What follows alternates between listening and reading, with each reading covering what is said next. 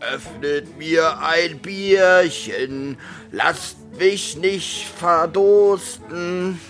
Ja, Olli mag Bier. Herzlich willkommen zum 14. Dezember und somit dem 14. Adventskalender-Türchen bei Rotz und Wasser. Ich bin tatsächlich wieder dran. Wer hätte das gedacht, obwohl ich ja schon gestern dran war. Mal gucken, ob das den Rest des Dezembers bis Weihnachten so weitergeht. Äh, ich habe hier eine relativ lange Geschichte angefangen von Wilhelm Busch, deswegen musste ich die in zwei Teile teilen. Sehr gut, dass ich auch zweimal hintereinander dran bin.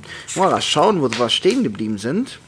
Ähm, schnell fasst er, weil der Topf nicht ganz mit schlauer List den Katerschwanz. Genau, Topf hat hinten ein Loch. Der Rabe, um den es hier geht, Pechrabe, Pechvogel, Hans Huckebein, wurde hier von einer Frau aufgenommen, dessen Neffe den Raben gefangen hat und jetzt treibt er da so einigen Unheil. Ob das nicht noch böse endet, mal schauen. So, also Kater im Topf, er schnappt, schnappt den Schwanz, weiter geht's. Er, es rollt der Topf, es krümmt voll Quale, des Katers schweift sich zur Spirale. Also der Topf kippt um, der Kater rollt so weg und weil der Rabe ja immer noch den Schwanz zu fassen hat, dreht sich der natürlich ganz widerlich. Das stelle ich mir gerade bei mir, bei mir vor, das könnte schmerzhaft sein. Und Spitz und Kater fliehen im Lauf, der große Lump bleibt oben auf. Das heißt also hier, die beiden Haustierchen nehmen Reis aus und voller stolz geschwellter Brust steht der Rabe auf Topf und den Knochen, den er erobert hat. Was für ein Kampf, was für ein Kampf. Nichts Schönes gibt's für Tante Lotte als schwarze Heidelbeerkompotte. Als schwarze Heidelbeerkompotte. Grammatik war damals so noch in den Kinderschuhen. Doch Huckebein verschleudert nur die schöne Gabe der Natur.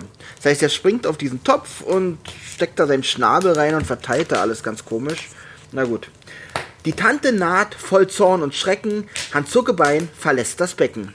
Ja, also die merkt das natürlich und geht mit einem Kochlöffel auf ihn los. Ja, das gefällt ihm nicht und haut ab. Und schnell betritt er angstgeflügelt, angstbeflügelt, die Wäsche welch frisch gebügelt. Also mit seinen Heidelbeer beschmierten Tatzen oder Vogelfüßen betritt er jetzt auch noch die frisch gewaschene Wäsche.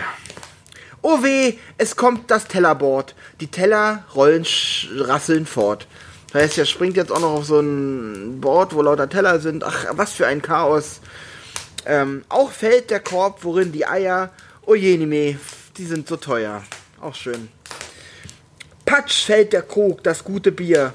Oh. Jetzt, jetzt, jetzt bin auch ich persönlich ein bisschen betroffen.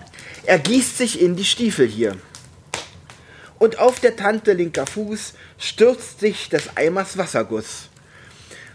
Sie hält die Gabel in der Hand und auch der Fritz kommt angerannt. Oh, ich glaube, jetzt geht's dem Raben an den Kragen. Padums, da liegt sie.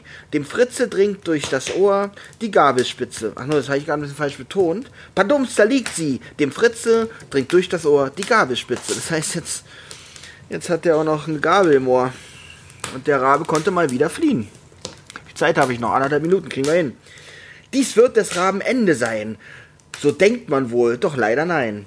Denn schnupp die Tante, schnupp steht hier tatsächlich, die Tante Nase fasst er und nochmals triumphierend das Laster. Oh Mann, ist das kompliziert. Denn schnupp die Tante Nase fasst er und nochmal triumphiert das Laster, wie auch immer das gemeint war. Jetzt aber naht sich das Malheur, denn das dies Getränk, das ist Likör. Es duftet süß, Hans Huckebein taucht seinen Schnabel tief hinein und lässt mit stillvergnügtem Sinne die, den ersten Schluck hinunterrinnen. Nicht übel und taucht schon wieder den Schnabel in die Tiefe nieder.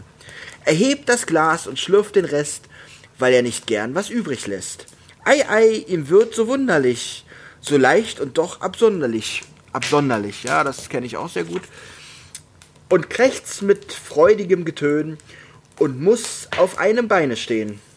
Der Vogel, welcher sonst fleuchte, wird hier zu einem Tier, was keuchte. Und Übermut kommt zum Beschluss, der alles ruinieren muss. Er zerrt voll roher Lust die Tücke der Tante künstliches Gestricke. Da ist auch noch ihr Strickkorb daneben. Oh, noch zehn Sekunden. Der Tisch ist glatt, der Böse taumelt, das Ende naht, sieh da, er baumelt. Das heißt, er hat sich im Gestrick der Tante verhakt, ist vom Tisch gefallen und hat sich erhängt.